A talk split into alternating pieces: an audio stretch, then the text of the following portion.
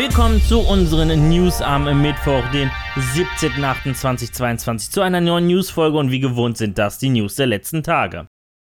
Nur noch eine Woche und die Pforten der Köln-Messe öffnen wieder mal für alle Gamescom-Besucher mit gültigem Ticket. Und für den Samstag wird es jetzt richtig schwierig, Tickets zu bekommen, denn die Tickets gibt es nur im offiziellen Gamescom Ticketshop und sind mittlerweile ausverkauft. Sonntag und Freitag Tickets wie auch die für Donnerstag sind noch erhältlich, doch wer weiß, wie viele. Zumindest für Sonntag. Die Tickets könnt ihr euch nur im Gamescom Ticketshop sichern und zudem sind sie auch personalisiert.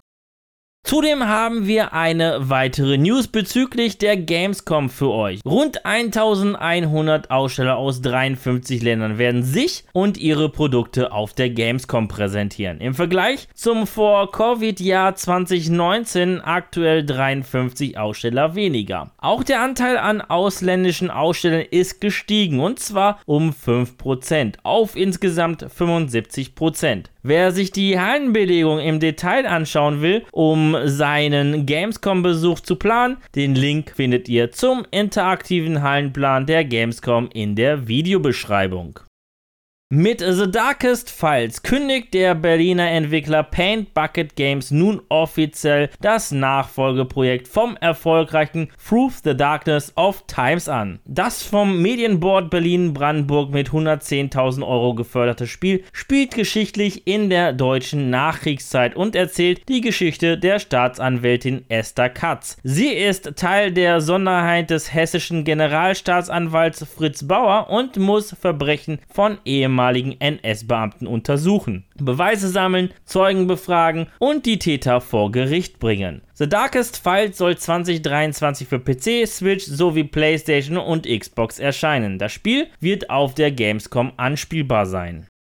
Das nächste Spiel von Astro Playroom Entwickler Team Asobi soll bisher das größte werden. Dies erwähnte Creative und Studioleiter von Team Asobi Nicholas Duquette in einem neuen Interview mit Game Industries Bits, wo er kurz über die Zukunft des Studios und seines wachsenden Teams sprach. Insgesamt 90% des Teams arbeiten an der aktuellen Produktion und es sollen noch mehr werden, da man weitere Projekte starten will, die sich schon in der Forschung und Entwicklung befinden. Laut Duquette brütet das FA-Team des Studios neue Ideen aus und experimentiert mit neuen Technologien, um sie in zukünftige Spiele einzubauen. Zudem sucht das Studio weitere Entwickler. Welche genau könnt ihr der Webseite teamsob.com/jobs entnehmen.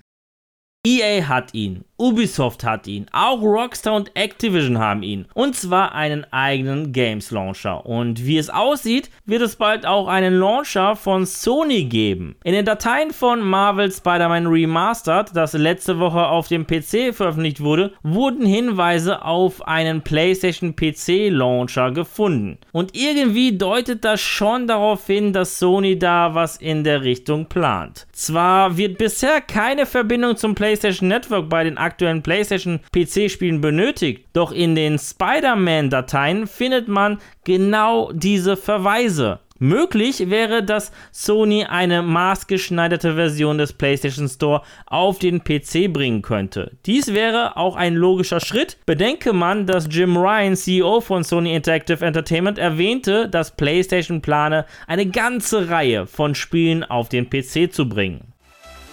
Ja, das waren die News der vergangenen Tage. Ich verabschiede mich an dieser Stelle. Vielen Dank fürs Reinhören bzw. reinschauen. Und wenn euch die Folge gefallen hat, dann würde ich mich natürlich über eine positive Bewertung von euch freuen, wie auch über eure Kommentare auf YouTube. Und damit ihr keines unserer News-Folgen verpasst, einfach ein Abo bzw. Follow dalassen und auf YouTube natürlich das Glöckchen nicht vergessen zu aktivieren. Die nächste News-Folge gibt es am kommenden Samstag. Bis dahin bleibt gesund und guten Loot euch. Ciao.